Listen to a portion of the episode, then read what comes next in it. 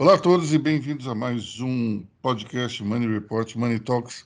Eu, Aloysio Falcão, junto com os meus colegas André Vargas, editor-chefe, as editoras Débora Ana Cardoso e também Lorena Scavoni Giron, vamos falar para vocês aqui o que achamos dessa semana, o que essa semana nos trouxe de novidades na política, economia, negócios, Começando, evidentemente, pelo fato, acho que sacudiu eh, os últimos dias, que foi a nomeação do ministro Ciro Nogueira, eh, o senador que, que sai do Congresso, deixa como suplente a sua mãe e vai mandar na política brasileira a partir do Palácio do Planalto.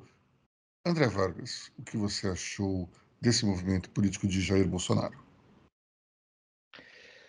Considerando o andar da carruagem do governo Jair Bolsonaro, a chegada de Ciro Nogueira pode ser uma boa, pelo menos no aspecto de governabilidade. A questão central, o que, que, não, é, que não é muito tratado, é as expectativas de Ciro Nogueira para com a sua missão. Porque a Casa Civil não é apenas um ministério para evitar que um presidente sofra um processo de impeachment. Casa Civil é muito mais amplo do que isso. O, o ministro-chefe ele se comporta como uma espécie de chanceler do interior. É ele que conversa com empresários, é ele que recebe as demandas. É, é como se ele fosse um chefe de gabinete dos ministérios. É ele que recebe os colegas, ele participa das reuniões com o presidente, ele conduz uma série de processos uh, no exercício da presidência que, nesse momento muito delicado da política e da economia, e eu vou falar aqui de economia, uh, ele, ele, ele se torna uma figura importante, mas ele é mais importante do que o noticiário e do que esperamos dele porque as atenções estão todas voltadas para a questão do impeachment e como o Bolsonaro está tentando se manter uh, de boas com o Congresso. Gostemos ou não de Bolsonaro, Ciro Nogueira está lá para cumprir esse papel. E o que mais que ele vai fazer? A grande questão é essa, assim, né? Uh, qual vai ser o legadinho de Ciro Nogueira? Uh, Ciro Nogueira já tem, já tem essa questão que pega um pouco mal, que nós vamos abordar depois, que é, é essa questão do, do direito hereditário adotado pela democracia de massa no Brasil, que, afinal, Ciro Nogueira não é o, o, primeiro cara a deixar um parente na suplência. Isso é outro aspecto. Então tem que ver o que, que, que ele vai querer fazer da vida dele. Mas assim, é, a nossa colega Débora falou essa semana do PP, e PP e o fundo eleitoral PP está com grandes ambições, ele é o quarto maior partido e quer voltar ao protagonismo agora com a onda conservadora de Bolsonaro. É, ao que me parece, não vai ter fundão para todo mundo, porque PP está com grandes ambições, quer eleger governadores, quer eleger presidente com Bolsonaro se aproximando do PT, eventualmente se filiando ao partido. E assim, PP está sonhando alto. Vamos ver o que Ciro Nogueira vai também fazer sobre isso.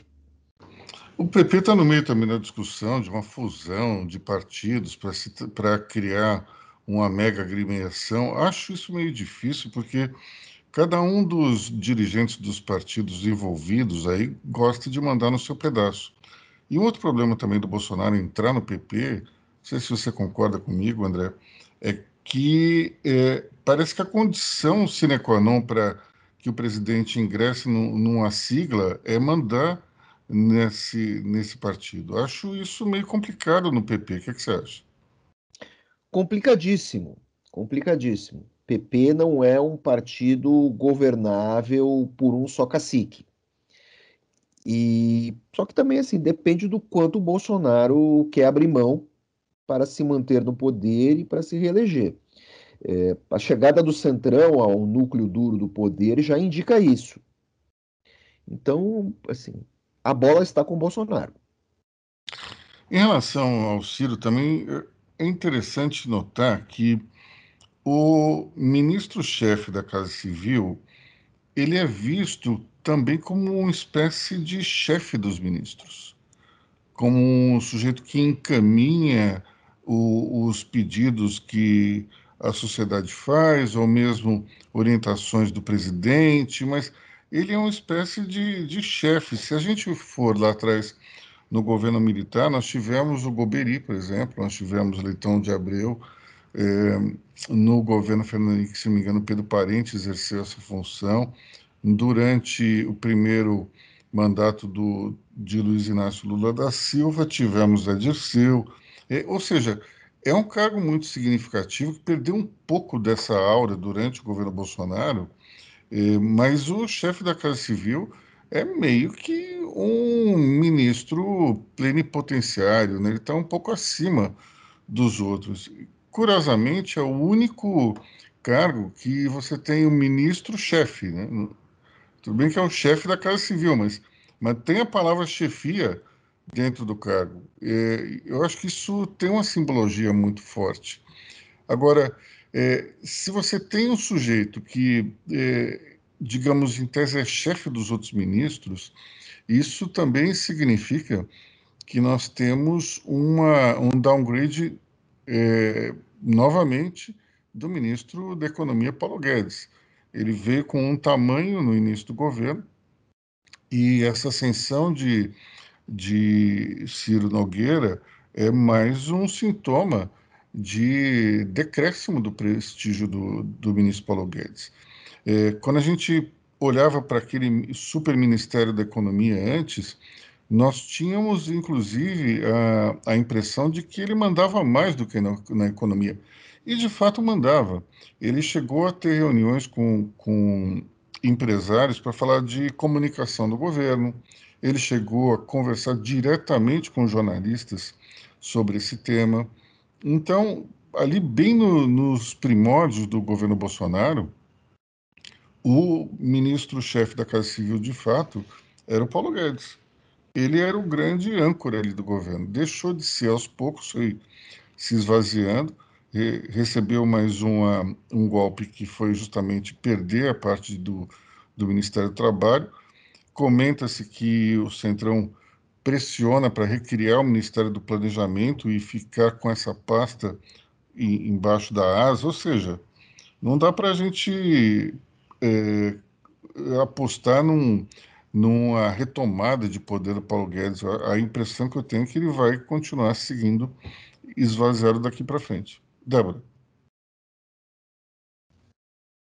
Que nós podemos ver, eu acho, acho não, né? Vamos dizer, o que dá para observar é que há um, assim, Paulo Guedes foi desidratado durante o governo, isso é visível, mas Bolsonaro ele vai querer realmente se filiar ao PP, o PP já tinha dado ali algum, alguns sinais, provavelmente quando, quando o primeiro sinal de que o Bolsonaro poderia entrar no PP foi dado lá atrás, numa entrega de casas populares no Piauí, no reduto ali na, no estado do, do, próprio Ciro Nogueira, faz um tempo. Isso, ele tinha jogado no ar um suposto convite que, se pai, ele poderia se, se filiar. Mas ficou no ar e ninguém deu muita bola, porque, bom, convite por convite, você pode vai passa um dia em casa, ninguém nunca convidou oficialmente. Entretanto, agora o negócio ficou mais sério. Eu tenho uma teoria, é uma teoria minha, de Débora Hanna Cardoso, minha teoria, de que eu acho que o Bolsonaro não vai se filiar ao PP. Eu acho que não, acho que ele vai para um partido menor. E eu vou pegar essa tese de vocês de que tem muitos caciques no PP. Quem manda não quer obedecer. O PP é um partido de muito, um partido muito antigo, um partido de quem está acostumado a, a ter um coronelato muito grande eu não consigo ver um Ciro Nogueira. Uma coisa é você ser aliado. Aliado é uma coisa. Eles são aliados ali, tá todo mundo ali na ala do governismo e tal. Mas eu não consigo ver um Ciro Nogueira se dobrar os joelhos para a cláusula de Bolsonaro, que é para eu entrar no seu partido, eu tenho que tomar o controle do seu partido. Entenda, verba de ele... o fundão é muito dinheiro. E se o PT está querendo alçar um voo tão grande no que a gente está falando no nacional, que é eleger presidente, eleger governadores, Se isso vai dar certo ou não, aí é outra história. A gente ainda vai falar ainda um pouco aí da, de uma agenda de um ex-governador paulista aí que está conversando com o PP. Mas se o PP está querendo alçar um voo tão grande, ele não vai querer dobrar o joelho agora. Eu acho muito difícil entregar a verba toda para o Bolsonaro, que talvez nem ganhe a eleição, porque ele está desidratado também. Ele só entregaria essa verba toda se ele tivesse certeza que talvez ele ganhasse mesmo, se ele fosse ganhar mesmo, se ele tivesse com a popularidade como ele estava lá atrás. Com a popularidade do jeito que está, acho muito difícil. Então, quem manda não quer obedecer. Eu não consigo ver Ciro Nogueira, eu não consigo ver o próprio Arthur Lira, o próprio Ricardo Barros, esses, esses caciques, e entre outros que tem, o próprio Heinz é um cacique dentro do PT. É, mesmo o Heinz que se porta como bolsonarista, ele também tem seus limites. Eu, eu, não, é, não é tão fácil assim. Eu não consigo ver esses, esses players dentro do PT é, se dobrar tão fácil assim, principalmente os três primeiros que eu citei. Eu acho que tem um limite, e o limite é a próxima eleição, é se o Bolsonaro vai ganhar. Eu acho que é capaz o Bolsonaro se filiar num partido menor e se talvez e se colidir politicamente com o PP. Aí sim, fechar ali PP e mais um partido menor. Eu acho muito difícil. André. Se o Bolsonaro tivesse tão bem é, nas pesquisas e tão otimista, ele não estaria namorando o PP. Também tem isso. É verdade, mas é, é, a gente precisa olhar é, a, as possibilidades do Bolsonaro não é, apenas enxergando as condições atuais, mas também é, tentando imaginar como é que ele vai estar no ano de 2022. Então, o primeiro ponto que nós precisamos levar em consideração é que a economia está se recuperando. Se ela vai continuar nesse ritmo, se ela vai aumentar esse ritmo, se ela vai perder esse ritmo, isso tem uma interferência gigantesca dentro da percepção que nós é, que, que, o presidente vai ganhar junto ao eleitorado, porque afinal de contas a economia sempre é importante é, dentro de um processo eleitoral.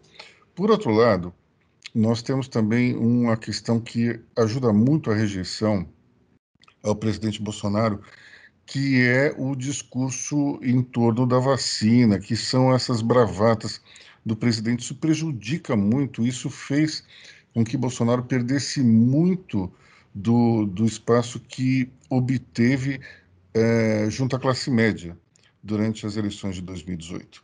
A classe média ela não foi exatamente muito afetada pela crise econômica e, ao mesmo tempo, ela se choca com algumas declarações de Bolsonaro, não somente dentro do universo é, do, da, do universo sanitário da pandemia, mas também é, é, declarações que não são vistas de uma maneira é, positiva, declarações sobre é, fraude nas eleições, uma série de outras coisas que fazem parte daquele pacote é, comportamental que está no presidente.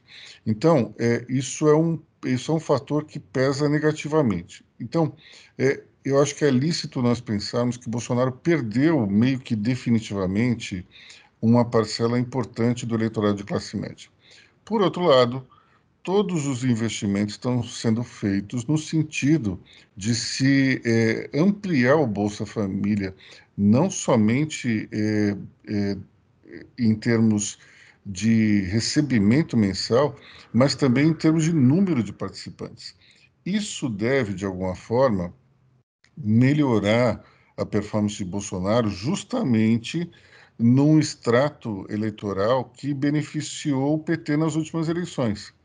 Me parece um tanto paradoxal achar que um ex-eleitor do PT pode, de alguma maneira, contribuir para a, eleição de, a reeleição de Bolsonaro, mas dentro desse contexto do Bolsa Família, que vai, ser, vai ter o seu nome trocado, inclusive, isso eu acho que pode compensar a perda do eleitorado de classe média, de alguma maneira favorecê-lo ano que vem. Então, não dá para a gente dizer que o, o presidente está com os seus dias contados ou que as chances dele terminaram.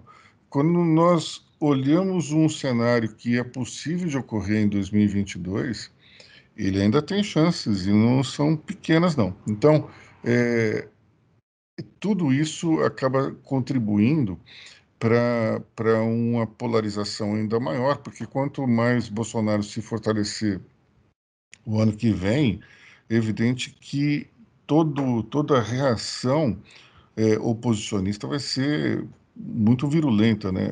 Eu percebo que nas redes sociais não se tem mais discussão, nem debate, nem conversa, é, é pancadaria. É, as, é, é, os posts ultimamente eles não estão não, não, não convidam a uma discussão, a um debate, convidam a uma briga pura e simples. Nós temos uma situação que eu acho que vai acabar sendo piorada cada vez mais. E, e, e até o comportamento do presidente, com essas bravatas aí do tipo, tenho provas eh, de que houve fraude eleitoral, e da live de ontem a gente viu que não tinha prova nenhuma. É, foi, foi ao vivo, é, ainda por cima quis criar uma situação meio constrangedora para a imprensa, é, convidando os jornalistas, mas dizendo que não podia fazer nenhuma pergunta, e ao mesmo tempo os veículos tinham que transmitir na íntegra aquela live. E pareceu constrangedor o presidente ter que dizer que não tinha prova mesmo. E que é verdade. Afinal de contas, ele estava ali bravateando. É, primeiro disse que foi eleito no primeiro turno em 2018. E, e, como ninguém comprou muito essa versão, aí ele foi atrás e disse que Aécio tinha vencido Dilma em 2014, que ele tinha provas. E é óbvio que ele não tem provas, porque é, ninguém consegue é, é, ter é, uma. Ninguém consegue produzir uma prova só porque quer que uma, algo seja verdadeiro. E nesse caso, simplesmente, quando você faz o cruzamento entre os votos de Aécio, os votos de Dilma com as respectivas bancadas, você vê que é, é tudo absolutamente compatível. Quando se percebe também o, os mapas de votação do primeiro turno com, com os deputados que foram eleitos, você vê claramente que tem um, um, equilíbrio. Até a bancada do PT, se não me engano, era uma, um pouco tinha um deputado a mais do que o a do PSL.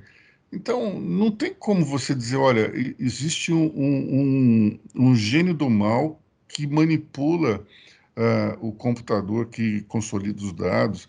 É impossível que isso aconteça sem que fique uma marca no sistema, pessoal. Não tem como isso ocorrer.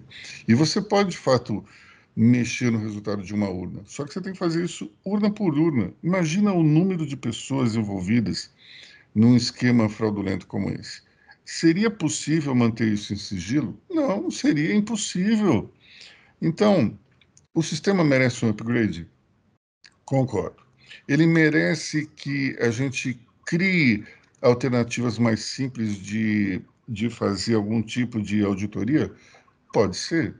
É, é possível tornar o processo mais transparente? É possível. Então vamos investir nesse sentido. Agora, ficar inventando que a eleição só pode ser transparente se o voto for impresso, dizer que tem prova e depois não tem, isso é, um, isso é, um, é um, uma manifestação de vergonha alheia gigantesca. O problema é que quem produz essa vergonha alheia é o presidente da República, aí é péssimo. Débora. O que prova que o Bolsonaro não faz Pix, né? Porque ele não consegue imprimir o comprovante. o Pix realmente não tem como, né? Você pode, mas você pode fotografar a tela, né? Mas não é no papel. Bom, é, falando ainda de, de questões que, que provocaram algum tipo de polêmica, nós temos aí, como é que você falou, André Vargas, o efeito Brasil em chamas, Brasil em fogo, qual que é exatamente o, o termo que você utilizou? Eu usei Brasil em chamas, mas você, na nossa conversa prévia, disse que é, você mudou para Brasil, Brasil em fogo, uma coisa assim. Mas é, o conceito é esse. Dizer, é, no tiroteio das redes sociais, o governo também ajuda. Né? Primeiro, nós tivemos aquela homenagem ao Dia do Agricultor, uh, com uma foto de um sujeito andando uma plantação, num matinho ali e tal, com uma espingarda com mira telescópica. Um caçador. É, ridículo, um, um desserviço, uma pataquada é, ofensivo ao trabalhador, seja ele, seja o sujeito, o empresário do agronegócio, seja o pequeno agricultor produtivo, seja o poceiro, é, sabe? Tudo ruim. Sabe aquela expressão que a gente fala, que a gente usa de vez em quando? Tudo ruim. Desproposital, uma provocação barata, que depois foi tirada do ar e substituída por um gráfico do INCRA dizendo como a, as invasões de terra foram reduzidas no Brasil. Eu não sei exatamente qual é a correlação entre invasão de terra e agricultor. Ninguém colocou quanto se produz, qual é a renda média do agricultor, quais são as exportações, o quanto é, é produzido, o quanto que o brasileiro consome que é produzido no Brasil. Assim, você tem é, é, Ninguém tratou desse assunto. Agora, Você está ponto... interessado em polemizar. Só antes da gente passar para os próximos pontos aí do Brasil em Chamas, Brasil em Fogo, tem uma nota hoje no Estadão que é interessantíssima, porque eu fiquei um tanto quanto chocado é, quando vi aquela, aquela imagem aí do, do que seria um agricultor armado, é, até porque foi tirado de um banco de, de imagens, e não é uma foto brasileira, né? É uma foto... 3 mil reais. Exatamente, custou 3 mil reais.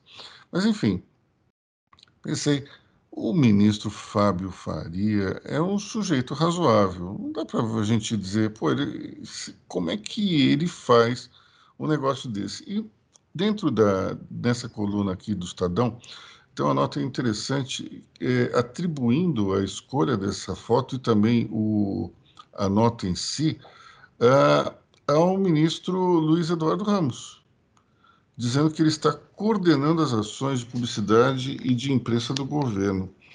É, aí ele diz o seguinte: ó, o chefe de secretaria, é, falando sobre uma reunião na semana passada no Auditório do Planalto, o chefe da Secretaria Especial de Comunicação, André de Souza Costa, disse eh, na abertura do encontro que o ministro Luiz Eduardo Ramos está coordenando as ações de publicidade de imprensa do governo. Eh, Souza Costa, então, passou a bola para a assessoria de Ramos, que tocou os trabalhos, deu dicas e pediu devolutivas dos presentes. Ou seja, essa essa traquinagem, digamos assim, não foi do ministro Fábio Faria, sim do ministro Luiz Eduardo Ramos. Agora eu fico imaginando o seguinte: você tem um ministro da comunicação, por que, que você é, joga a atribuição do seu ministério para outro ministro de outra pasta? Não dá para entender muito, não, mas enfim, olha lá. Aí, no, continuando, é, diante de uma plateia atônita, formada por gente de, comunicação de toda a esplanada, Souza Costa e a turma de Ramos pediram que todos encaminhassem até Ramos as planilhas de veiculação de anúncios publicitários e demandas da imprensa. A reunião, claro, já ilustra as conversas entre parlamentares para embasar a história de que o polêmico e ofensivo post do Dia do Agricultor, apagado após a péssima repercussão, foi obra de quem queria queimar Fábio Faria. Enfim, é, aquelas coisas que a gente tem em Brasília que é, ocorrem com muita frequência, mas é, essa daí eu nunca vi. Um ministro terceirizar o seu trabalho para outro ministro. Para mim, isso aí é inédito. Eu nunca ouvi algo semelhante em todos esses anos de jornalismo. Então, continuando aí o Brasil em Fogo, André Vargas. Vamos lá. Pois é, Brasil Brasil em chamas, Brasil incendiado, rancho queimado, seja lá o que for. É, nós tivemos é, dois acidentes lamentáveis, né? um acidente e um incidente, isso, é, que foi o, o, incêndio na Cinemateca. Né?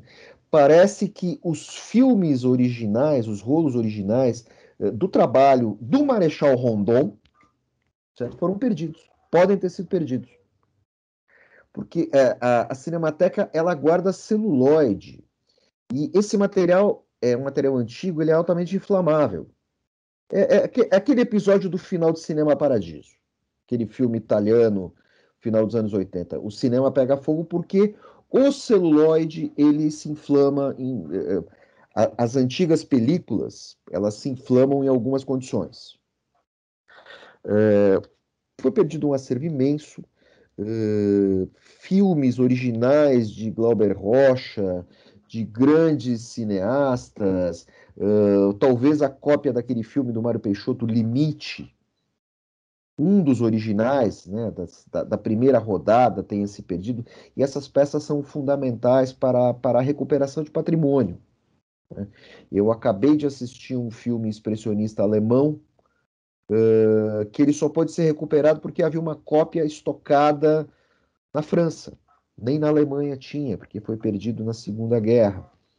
Uh, Brasil perde a sua memória, e, e a memória do Brasil ela está em chamas faz algum tempo.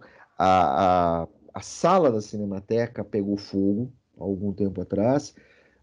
Nós tivemos também o incêndio no Museu Nacional. E no meio de tudo isso, nós tivemos o, o atentado incendiário contra a estátua do Borba Gato. Impressionante é, é que a questão do Borba Gato ela inflamou, por assim dizer, mais os ânimos do que o incêndio na Cinemateca. E, assim, primeiro lugar, esteticamente, de fato, a estátua do Borba Gato é o, uma grande droga. Eu, eu acho que assim, mas a, daí até incendiar a estátua do Borba Gato são outros 500.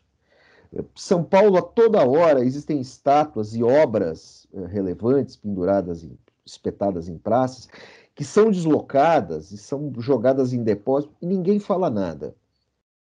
Aquele monstrengo de concreto, não é ofensivo à sua terra, parece um bonecão de Olinda, não é ofensivo à sua terra, porque eu adoro Olinda, adoro Recife, mas aquilo, boneca, aquilo, aquilo é um bonecão, aquilo é um bonecão de concreto. É a estátua mais feia da cidade. Não merecia ser incendiada, é lógico. Então, assim, e você tem toda essa consternação temperada ali por um viés ideológico barato de que Borba Gato foi um escravizador e tal. É, eu cito um amigo, é, o colunista da Folha, Diogo Schalp, que, Diogo argumenta o seguinte: quando uma sociedade muda, estátuas são derrubadas. Mas derrubar estátuas não muda uma sociedade. Então, novamente, nós estamos presos a uma discussão rasa. Tem um sujeito aí que diz que vai bancar a recuperação da estátua. Meu, vai bancar a recuperação. Vai bancar a recuperação da, da Cinemateca, por favor. É muito mais importante para o conhecimento, para a cultura, para a história brasileira. A recuperação do Barbagato a prefeitura pode tocar perfeitamente. Se fosse ficar na mão da iniciativa privada, eu gostaria muito que ficasse na mão da Lego da Playmobil. Bom, em relação à Cinemateca, é, é, é simplesmente reflexo da indigência cultural desse governo. Um governo que nunca se preocupou com a cultura e jamais vai se preocupar. Um governo que coloca o Mário Frias como secretário de Cultura, já nós temos a percepção de que ele não tem preocupação nenhuma com cultura. É, várias vezes foram feitos alertas de que a Cinemateca corria perigo, várias vezes se falou de que havia um risco iminente, não foi feito nada. O governo do estado de São Paulo se ofereceu para administrar a Cinemateca, nada. A prefeitura se ofereceu, nada. Enfim, é simplesmente uma negligência gigantesca. Lorena. Concordo, com certeza. O fogo na Cinemateca é um retrato da cultura no país, porque não foi por falta de aviso. Os artistas e os funcionários já tinham avisado. É, acho que em 12 de abril, eles fizeram um, um manifesto falando que podia pegar fogo, e mesmo assim não foi levado a sério. O governo federal, quando eles demitiram a Regina Duarte, falaram que ela iria para a instituição, mas nunca assumiu a função. E Frias, ele, acho que ele visitou em agosto a Cinemateca e disse que estava protegida. claramente não estava, e lá abriga a, a cultura brasileira, que não tem substituição, e é uma questão totalmente material. É, coincidência, agora voltou o Museu da Língua Portuguesa, né, que teve um uh, amplo apoio da Fundação Roberto Marinho, que é importante, mas é uma, um acervo imaterial. Só que esse da, da, da Cinemateca, caso confirme que o incêndio é fruto da falta de manutenção, é um ataque à cultura e ao patrimônio cultural brasileiro por parte do governo federal. Bom, é. É, quando, a gente, quando a gente vê esse tipo de negligência, é, é muito comum você ter entre os apoiadores mais radicais do governo essa visão de que cultura, a história, tudo isso é uma coisa de esquerdista. Pessoal, não é. A cultura de um país é importantíssima para que você faça, você crie aquilo que é mais precioso dentro de uma nação, é o patriotismo. O patriotismo, ele não vem somente do orgulho que você possa ter de um passado glorioso, que talvez até nós não tenhamos, mas vem também das realizações. Quando você vê é, toda a riqueza cultural brasileira, é, a nossa música, a, no, o, a, história do nosso cinema, é, a literatura brasileira, se nós negligenciarmos esse tipo de coisa, o futuro ele está seriamente comprometido. Eu estava vendo, por exemplo, a, a conquista da medalha por parte da Rebeca Andrade, até que eu escutei um comentário ali que foi assim, não, porque ela botou a música funk, que é um ícone da cultura brasileira. Eu falei, opa, temos algum problema aí, porque quando o funk começa a ser utilizado como um, um, um ícone da cultura, é porque o passado foi embora. Nós não temos mais como resgatar isso? Como é que a gente resgata a importância do samba, do chorinho? Como é que a gente resgata a importância, por exemplo, de compositores absolutamente fabulosos como Ernesto Nazaré, como Vila Lobos? Nós estamos é, é, correndo o risco de que o mundo vai achar que o funk é uma manifestação cultural brasileira, que até pode ser uma manifestação, mas não é a manifestação. É, o funk ele não representa o Brasil como um todo. É, a diversidade cultural brasileira é gigantesca. Agora, por conta dessa indigência, nós vamos perdendo a nossa história cultural. Isso é péssimo. Débora. É, eu acho que o problema, quando, inclusive, acho muito Luísa falando sobre essa coisa de achar que cultura é coisa de esquerdista, cultura é coisa de direita, esquerda e sei lá o que mais. É interessante porque a, acredita-se que patriotismo é, uma, é a cor da bandeira, né, que se levanta. E, na verdade, não é isso. O patriotismo, ou aquilo que se, que se diz ser brasileiro, é o conjunto da obra. É a tua língua, é o filme que é feito no teu país, é o que conta a tua história, é a novela das nove, é o chorinho, é o funk também. O funk hoje é a cultura contemporânea, e, e independentemente do que, se, do que ache que é o funk mas está sendo feito em determinados locais e tudo mais. É o samba, é o cinema, é, é o pão de queijo de Minas Gerais e é o bonecão de Olinda. Enfim, o ponto que eu estou querendo chegar é que o atentado à Cinemateca, eu concordo com a Lorena, é se for comprovado que foi negligência do governo federal, novamente a gente vai ter aí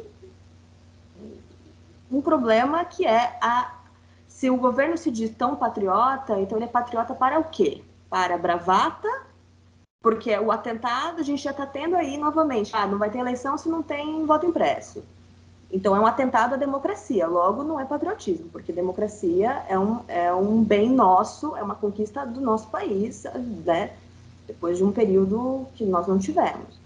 Aí nós temos a, a Cinemateca pegando fogo, nós tivemos outros incêndios, tivemos manifestações antidemocráticas. Temos, sempre temos aí a, os soluços da República. Então, qual é esse patriotismo que se é pregado hoje na, na República? Do, daqueles que se dizem tão patriotas, eu não, eu não, não entendo. Porque aquilo, aquilo que tange a República, para mim, é o patriotismo brasileiro, é aquilo que se respeita às instituições, à cultura, e, e cultura não é coisa de esquerdista.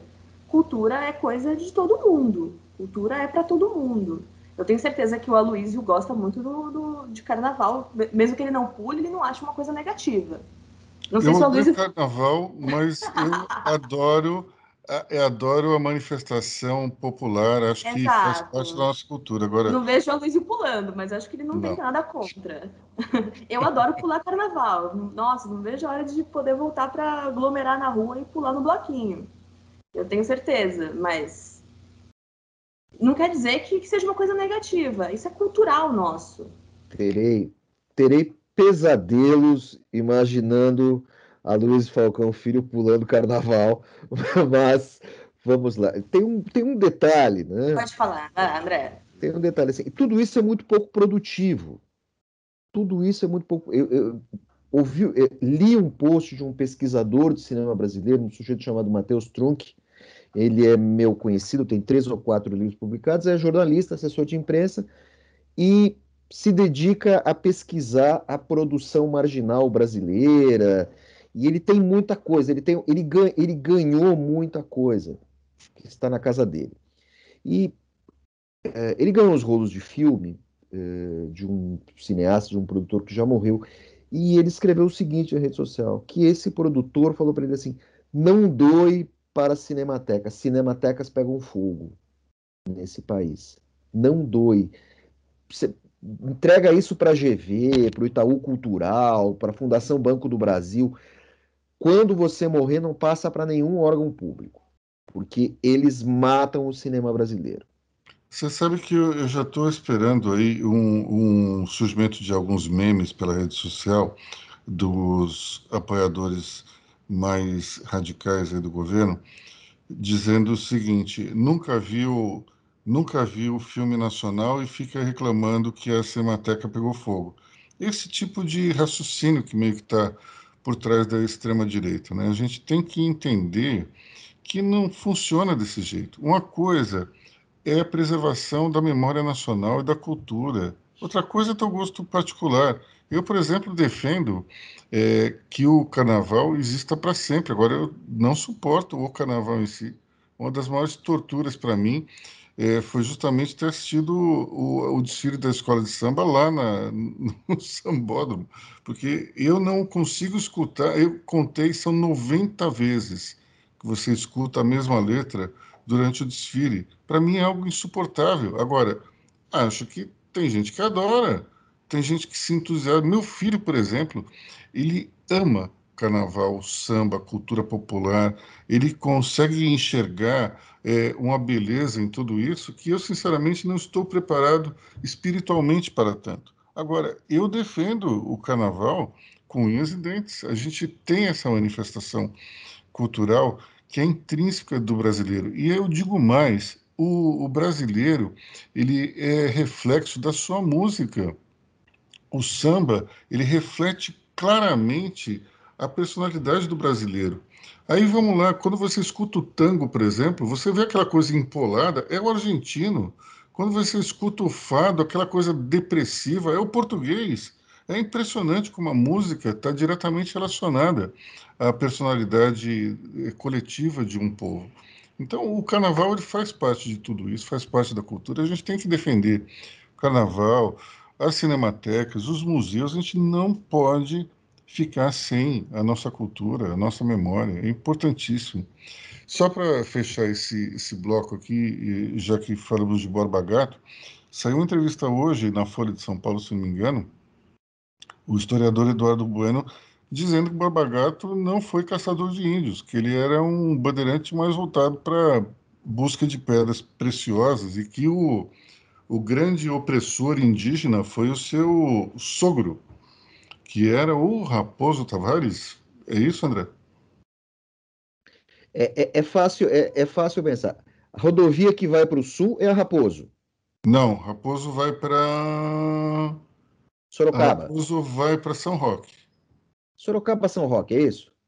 Isso. Então, foi o Raposo, porque em São Paulo, as rodovias com nomes de bandeirantes refletem a direção que eles tomavam. A Raposo vai para Sorocaba, é o antigo caminho das mulas, o caminho dos tropeiros, que é o caminho que ia até o, o alto do Rio Grande do Sul para depois descer em direção às missões uh, daquele pedaço do, do Rio Grande do Sul. Não era então, o era o Raposo. Ramalho, não? Agora. Agora Ramalho, Ramalho, João Ramalho, João não Ramalho. João Ramalho é o fundador de São Paulo, é um dos fundadores de São Paulo.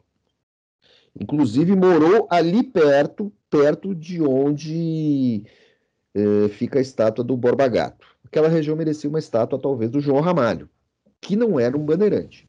Mas você sabe que você sabe que o Santo Amaro até o, até o governo Vargas era um outro município, né?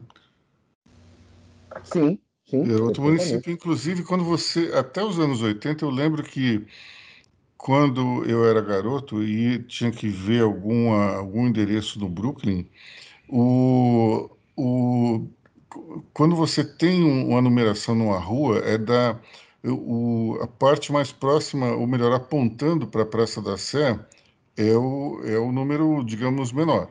E vai é aumentando, e vai aumentando conforme vai se afastando do marco zero.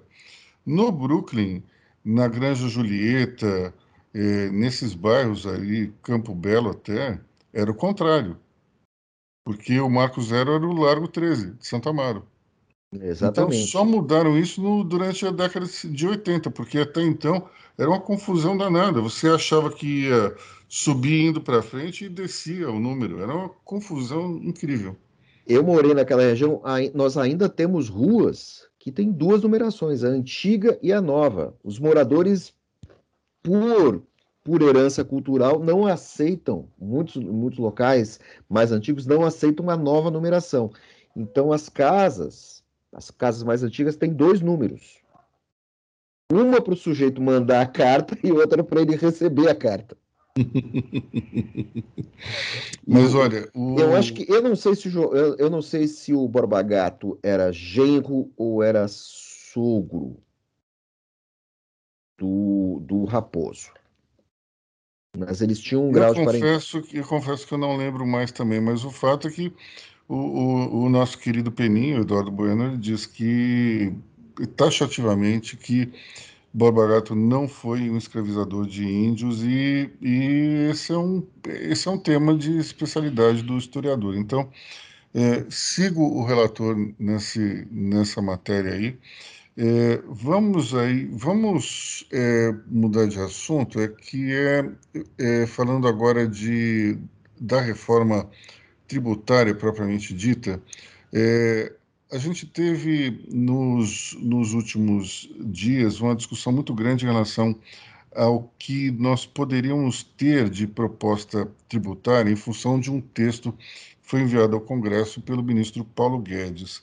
É, esse, esse texto inicial é um verdadeiro desastre, porque ele aumenta significativamente a, a tributação das empresas e tem aí uma, tem aí uma grande eh, falácia que é a seguinte: como o Brasil não tributa os dividendos e é um dos únicos países do mundo que isso acontece, então nós teremos que, que tributar sim para corrigir um erro histórico. Só que o problema é, foi bem abordado no último fim de semana pelo economista Gustavo Franco, que ele diz o seguinte: é, essa, essa metodologia de tributar, de não se tributar o dividendo, sim tributar o lucro, especialmente o lucro presumido, é uma é um, foi uma saída adotada pelo então secretário da Receita, Everardo Maciel,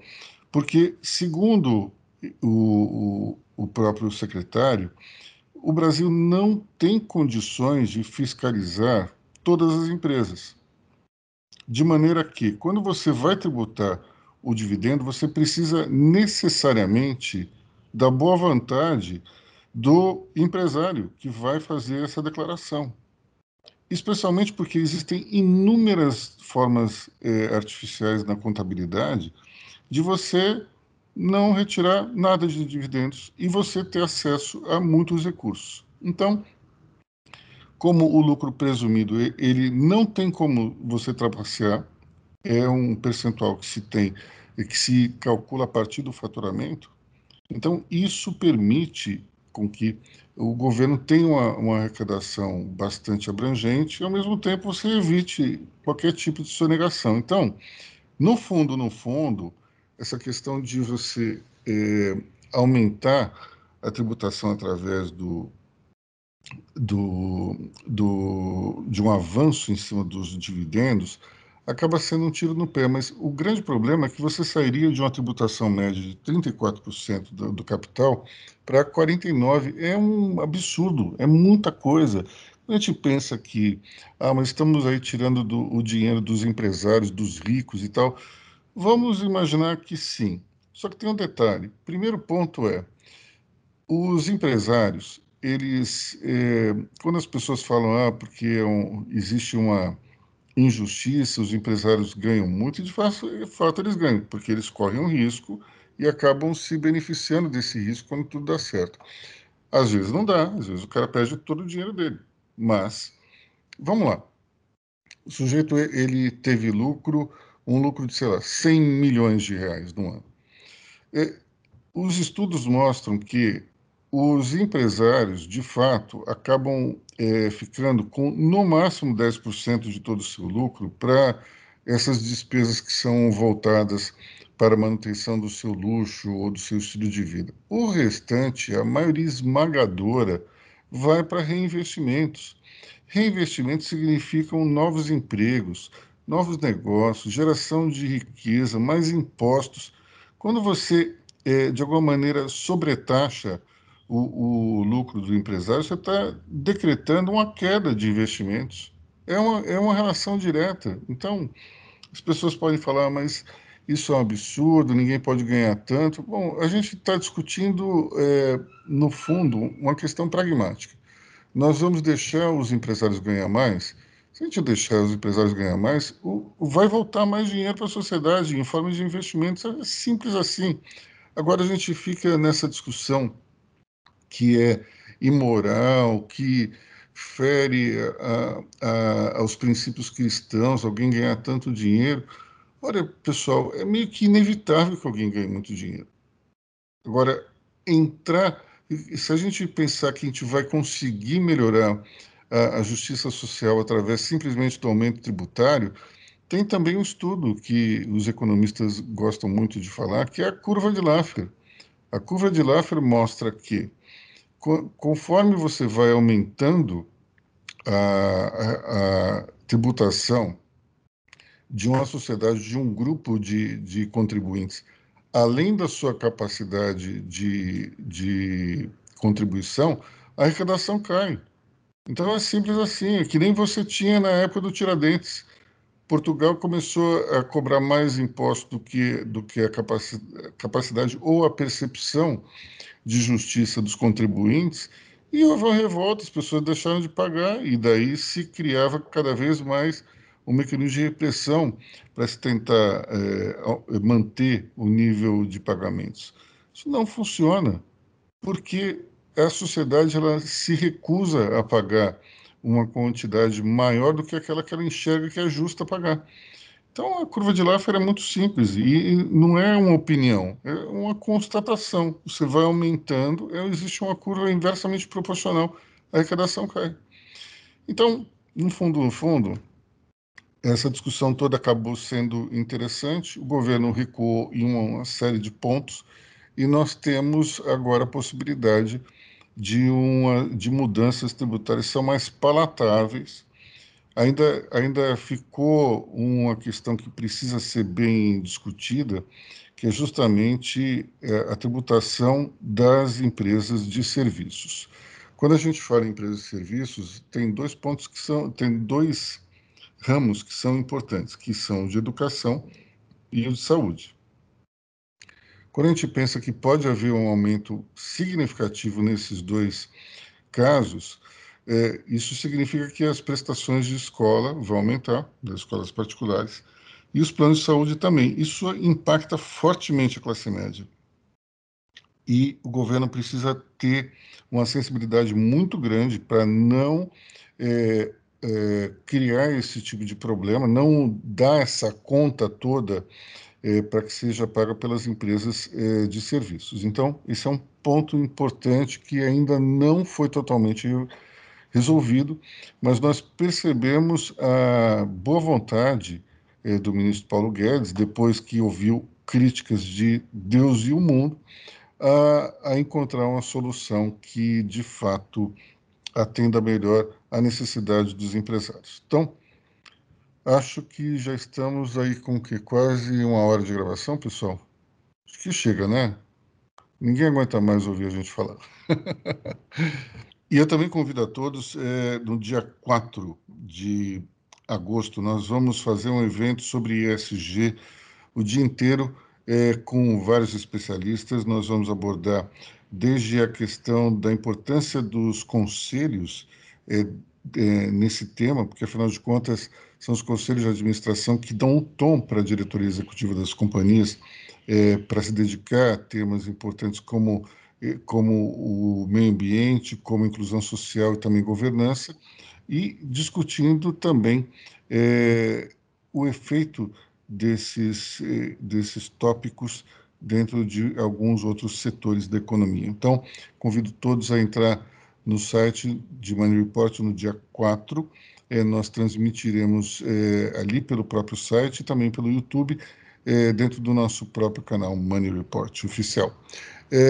além disso, nós temos também uma marca importante chegando nesses dias, que é o número de 25 mil notas e notícias, é isso, André Vargas?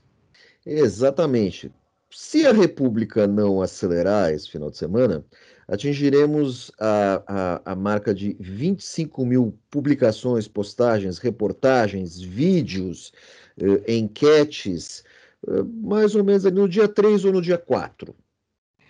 Ou seja, o dia 4 vai ser importantíssimo para nós, tanto em termos de SG como em termos de, de também produção jornalística. E visitação dos nossos, dos nossos associados, dos nossos uh, uh, uh, leitores. Pessoal, até semana que vem. É isso aí, pessoal. Até semana que vem. Desejo um grande fim de semana a todos. Grande abraço. Tchau, tchau, ouvintes. Até semana que vem.